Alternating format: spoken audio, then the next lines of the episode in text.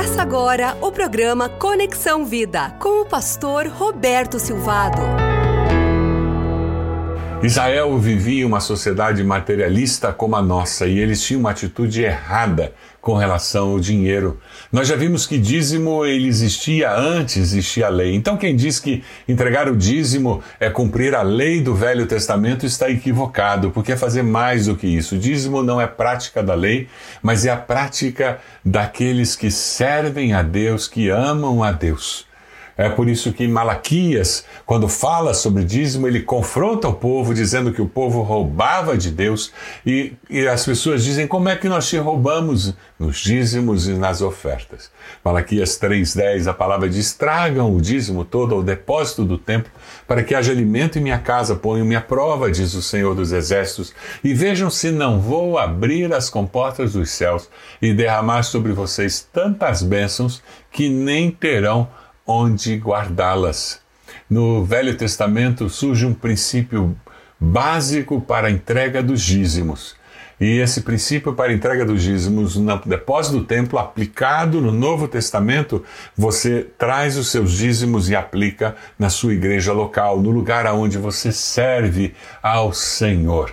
Israel vivia uma sociedade materialista como a nossa, que tinha uma atitude errada com relação ao dinheiro.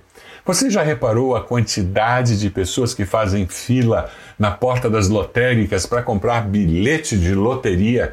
Doce ilusão! Milhões de pessoas compram aqueles bilhetes e pouquíssimos recebem alguma coisa. E já está comprovado estatisticamente que mais de 95% do, do aqueles que são pobres e ganham na loteria, depois de cinco anos, eles estão em situação igual ou pior a que eles tinham antes de ganhar aquele dinheiro na loteria. O rico que ganha na loteria, que sabe administrar dinheiro, esse sim fica mais rico. Muitas pessoas hoje em dia estão pressionando o governo com o desejo de criar cassinos na nossa nação. O crime organizado ama quando existem cassinos, mas para nossa tristeza, muitos brasileiros, milhares de brasileiros, viajam e ficam a cada três meses em lugares que têm cassinos. Por quê? Porque eles acreditam que essa é uma maneira de ganhar mais dinheiro e se tornam viciados no jogo. Alguém fez uma pesquisa e disse que existe 80% de chances que a nota que você recebeu e que você tem no seu bolso, ela tenha sido usada em algum momento para uma aposta de azar ou para a loteria. Que tipo de sociedade é essa que encoraja o jogo e diz que pouco pode ser feito para resolver problemas de saúde, segurança e educação? Um sistema que valoriza dinheiro e coisas mais do que pessoas. Quanto poderia ser feito se todos os membros da sua igreja fossem dizimistas regulares, fiéis e regulares? Como seria a sua vida familiar? se você recebesse as bênçãos de Deus que advêm do arrependimento e da entrega total ao Senhor. Sim, porque a palavra nos diz que Deus vai abrir as janelas do céu e vai derramar sobre vocês tantas bênçãos que não terão onde guardá-las. As bênçãos de Deus são muito mais do que dinheiro.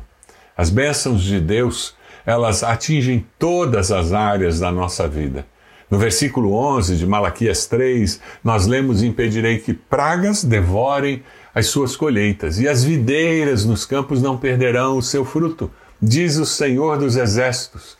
Deus vai abrir as janelas do céu e vai impedir que as pragas ataquem as plantações. Plantar era o principal meio de sobrevivência. Deus prometeu abençoar. Não necessariamente a conta bancária, mas abençoar aqueles que são fiéis a Ele. As bênçãos de Deus servem a dois propósitos: santificar as necessidades imediatas e ser testemunho de que é bom ser fiel a Deus. Ser fiel nos dízimos e ofertas é reflexo do meu conhecimento de Deus, da bondade de Deus, é reflexo da minha gratidão a Deus porque Ele me sustenta.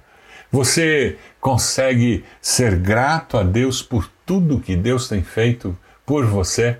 No Novo Testamento, Jesus falou sobre o dízimo. É interessante porque não existe nada no Novo Testamento sendo contra o dízimo. Eu vou repetir essa frase. Não existe nada no Novo Testamento para nos, nos instruir, nos ensinar que dízimo é errado, que entregar o dízimo é errado. Alguns dizem que acabou no, no Velho Testamento, que assim que nós entramos no Novo Testamento, o dízimo acabou. Mas ele é um princípio de vida que não acaba. Quando nós entregamos nossos dízimos e ofertas, nós dizemos que tudo o que somos e tudo o que temos pertence ao Senhor. Você consegue dizer isso? Senhor, tudo que eu tenho pertence ao Senhor. Um pastor amigo meu, com um senso de humor muito aguçado, ele um dia foi fazer uma visita. E ele estava na casa daquele irmão, visitando, e quando eles saíram, levaram um susto. O carro do pastor tinha sido levado. Alguém furtou o carro do pastor. E agora? Aquele irmão ficou constrangido. O pastor vem me visitar, deixa o carro na frente da minha casa e os ladrões levam aquele carro. Que coisa horrível, que situação. E aquele irmão constrangido olha para o pastor e vê o pastor olhando aquela cena e percebe que ele estava orando. E, o, e aquele irmão olha para o pastor e diz: Pastor, o senhor está tão calmo, o que está acontecendo? Ele disse: Irmão, eu estou aqui conversando com Deus e eu estou perguntando para Deus por que, que ele resolveu mudar de carro. O irmão deu um sorriso e disse: Como assim, pastor? Ele disse: Olha, tudo que eu tenho pertence a Deus. Se Deus permitiu que alguém levasse esse carro, é porque Deus quer que eu tenha um outro carro. Eu não sabia que Deus estava planejando trocar o carro. Essa é uma percepção diferente da vida. Quando você entende que tudo que você tem pertence a Deus, você começará a se relacionar com os bens materiais de uma maneira diferente. Porque Deus faz com que você enxergue que as coisas servem para ser usadas usadas para o bem da nossa família, usada para o nosso conforto. As coisas existem para abençoar as pessoas ao nosso redor. Você agora tem uma casa de praia, abençoe irmãos que não têm uma casa de praia, você tem um sítio, abençoe o povo da sua igreja fazendo reuniões naquele sítio. Aquelas coisas que nós temos, elas devem ser usadas para abençoar as pessoas que estão ao nosso redor. Mas sabe, no Novo Testamento, Jesus fala sobre dízimo. Mateus 23, 23 diz: Ai de vocês, mestres da lei, fariseus, hipócritas! Vocês dão o dízimo da hortelã, do endro, do cominho, mas têm negligenciado os preceitos mais importantes da lei a justiça, a misericórdia e a fidelidade. E Jesus conclui com uma expressão importantíssima e eu gostaria que você tivesse isso destacado na sua Bíblia. E a próxima vez que alguém falar que não existe dízimo no Novo Testamento e que Jesus não ensinou, você mostra esse texto. Quando Jesus condena aqueles fariseus hipócritas porque eles estavam entregando o dízimo das hortaliças, daquela hortinha que eles tinham no fundo do quintal, mas eles não viviam com justiça, com misericórdia e fidelidade, Jesus conclui dizendo: vocês devem praticar essas coisas, justiça, misericórdia e fidelidade, sem omitir aquelas, entregar os dízimos.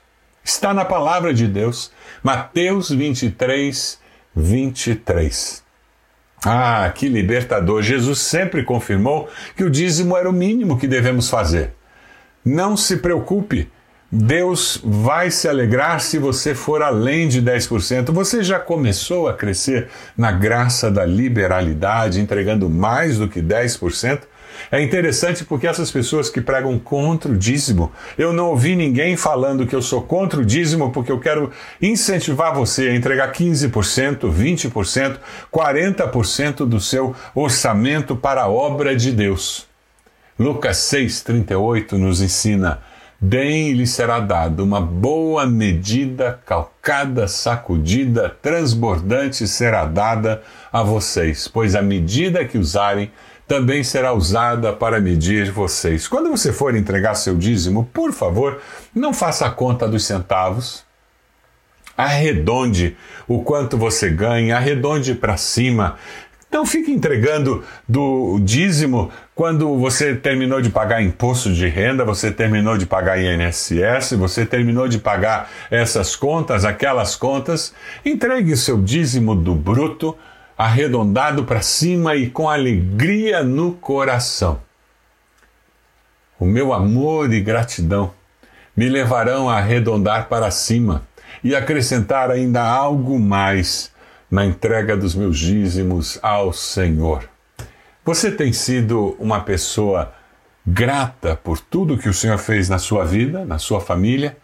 Você expressa essa gratidão também nas ofertas financeiras que você entrega, na dedicação dos seus dízimos e ofertas?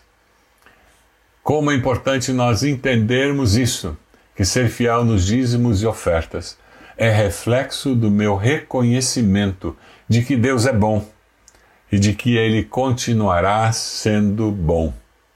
Eu posso entregar pela fé o meu dízimo, pois Deus me sustentará. Você vive com essa segurança?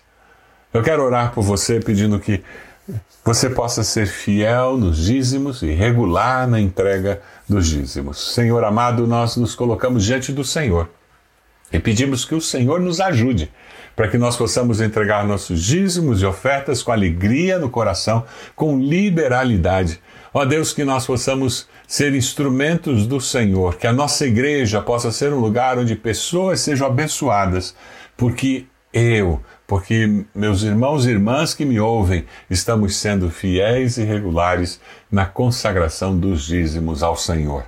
Nós oramos assim, no nome de Jesus. Que Deus abençoe você, abençoe a sua família, ensine seus filhos a serem dizimistas.